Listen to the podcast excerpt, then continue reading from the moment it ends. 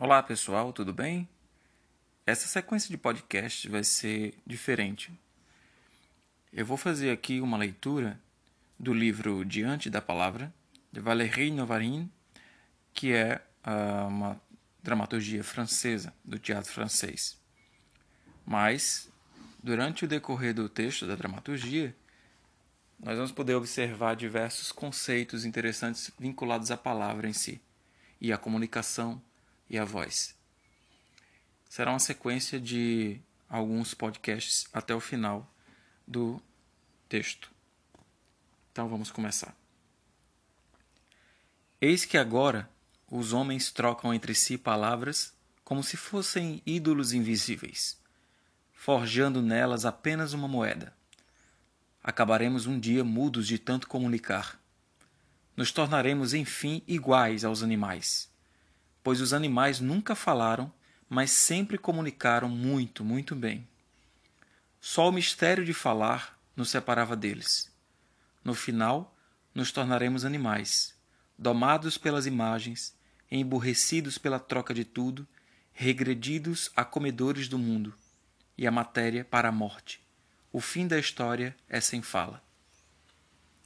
A imagem mecânica e instrumental da linguagem que nos propõe o grande sistema de mercado que vem estender sua rede sobre nosso ocidente desorientado, a religião das coisas, a hipnose do objeto, a idolatria, a esse tempo que parece se ter condenado a ser apenas o tempo circular de uma venda perpétua, a esse tempo no qual o materialismo dialético, desmoronado, dá passagem ao materialismo absoluto, oponho nossa descida em linguagem muda na noite da matéria de nosso corpo, pelas palavras e a experiência singular que cada falante faz, cada falador daqui, de uma viagem na fala. Oponho o saber que nós temos, que existe bem no fundo de nós, não algo do qual seremos proprietários, nossa parcela individual, nossa identidade, a prisão do eu, mas uma abertura interior, uma passagem falada. Cada terráqueo daqui sabe disso muito bem. Ele não é feito só de terra. Ele sabe disso porque fala. Nós sabemos todos muito bem, no fundo, que o interior é o lugar não do meu, não do eu, mas de uma passagem, de uma fresta por onde um sopro estrangeiro nos pega. No interior de nós, no mais profundo de nós, há uma vida escancarada. Somos, por assim dizer, furados, à luz do dia, a céu aberto, como os tetos das cabanas na festa de Sicô, também conhecido como Festa dos Tabernáculos. É um dos três grandes solenes hebraicos, celebrado logo depois da colheita, sob as tendas em memória do acampamento no deserto após a saída do Egito. Nós todos sabemos muito bem, no fundo, que a palavra existe em nós, fora de qualquer troca, fora das coisas e até fora de nós. O que as palavras nos dizem no interior onde ressoam? Que não são nem instrumentos de escambo, nem utensílios para se pegar e jogar, mas que querem tomar a palavra sabem muito mais sobre a linguagem do que nós. Sabem que são trocadas entre os homens não como fórmulas e slogans, mas como oferendas e danças misteriosas. Sabem disso muito mais que nós. Elas ressoaram muito antes de nós. Chamavam-se umas às outras muito antes que estivéssemos aqui. As palavras preexistem ao seu nascimento. Elas razoaram muito antes de você nem instrumentos, nem utensílios. As palavras são a verdadeira carne humana e uma espécie de corpo do pensamento. A fala nos é mais interior do que todos os nossos órgãos de dentro. As palavras que você diz estão mais dentro de você do que você. Nossa carne física é a terra, mas nossa carne espiritual é a fala. Ela é o pano, a textura, a tessitura, o tecido, a matéria do nosso espírito. Falar não é comunicar. Falar não é trocar nem fazer escambo das ideias, dos objetos. Falar não é se exprimir, designar, esticar uma cabeça tagarela na direção das coisas, dublar o mundo com um eco, uma sombra falada. Falar é antes abrir a boca e atacar o mundo com ela, saber morder. O mundo é por nós furado, revirado, mudado ao falar. Tudo o que pretende estar aqui como um real aparente pode ser por nós subtraído ao falar. As palavras não vêm mostrar coisas, dar-lhes lugar, agradecer-lhes educadamente por estarem aqui, mas antes parti-las e derrubá-las. A língua é o chicote do ar, dizia Alcuino. Ela é também o chicote do mundo que ela designa. Bom, terminei esse primeiro trecho.